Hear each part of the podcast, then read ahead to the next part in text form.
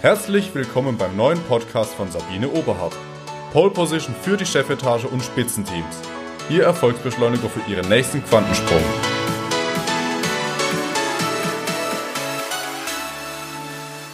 Haben Sie sich auch schon einmal gewünscht, Ihr Gegenüber so richtig gut lesen zu können? Und haben Sie sich auch schon einmal gefragt, weshalb manche Menschen viel erfolgreicher sind als andere, obwohl sie einen ähnlichen Lebenslauf haben? Es liegt an der emotionalen Intelligenz, denn diese entscheidet zu über 90 Prozent über Ihren Führungs- und Lebenserfolg. Was ist jetzt emotionale Intelligenz? Emotionale Intelligenz beschreibt die Fähigkeit, eigene und fremde Gefühle korrekt wahrzunehmen, ohne diese zu interpretieren, diese zu verstehen und zu beeinflussen, damit es ihnen besser geht oder auch dem anderen. Die emotionale Intelligenz besteht aus fünf Elementen. Der Selbstwahrnehmung, Selbstregulierung, Selbstmotivation, sozialer Kompetenz und Empathie. Bei der Selbstwahrnehmung ist es wichtig, dass Sie ganz bewusst Ihre Gedanken und Gefühle wahrnehmen und diese in die Richtung lenken, in die Sie gehen wollen. Bei der Selbstregulierung, das ist etwas anspruchsvoller, da werden Sie erkennen, welche Triggerpunkte Sie haben und wann es Ihnen gar nicht mehr leicht fällt, sich so richtig gut zu beherrschen.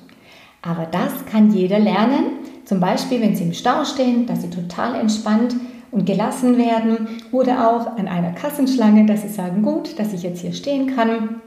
Sie können das trainieren, weil jähzornige Attacken machen Sie nicht unbedingt beliebter und es geht auf Ihre Gesundheit.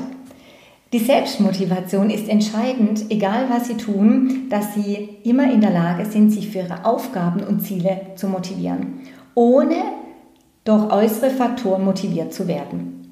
Die soziale Kompetenz heißt, dass Sie unterschiedliche Menschentypen gut erkennen können. Sie können die Menschen nach ihren Stärken einsetzen und Sie können auch Ihre eigenen Stärken nutzen.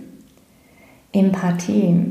Empathie wird gern Frauen nachgesagt, wobei das nicht unbedingt so richtig ist, denn zu einer guten Empathie gehört eine hohe analytische Kompetenz. Das heißt, Sie analysieren und dann reflektieren Sie erst. Man spricht hier von kognitiver Empathie. Sie analysieren, wie ist der Mensch heute, wie war er gestern und dann gehen Sie auf die Gefühlsebene und schauen, was hat sich bei ihm im Verhalten geändert. Und Sie bewerten sein Verhalten nicht, sondern Sie analysieren nur und sind ganz neutral. Tja, sehr anspruchsvoll, nur machbar. Die gute Nachricht ist, emotionale Intelligenz kann jeder trainieren.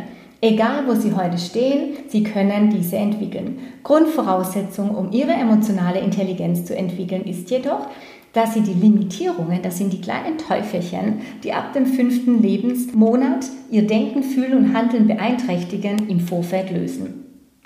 Denn wenn Sie diese nicht gelöst haben, ist es sehr schwierig, wirklich an die Tiefen der emotionalen Intelligenz heranzukommen und auch diese richtig gut zu entwickeln. Heute lade ich Sie ein zu einem kostenlosen Test auf meiner Website. Analysieren Sie Ihre emotionale Intelligenz und schauen Sie mal, was dabei herauskommt. Nutzen Sie auch unser Tagesmotto. Heute nehme ich mich ganz bewusst wahr in meinem Denken, Fühlen und Handeln. Ich wünsche Ihnen jetzt die richtige Handlung und ganz viele Erkenntnisse. Ihre Sabine Oberhardt.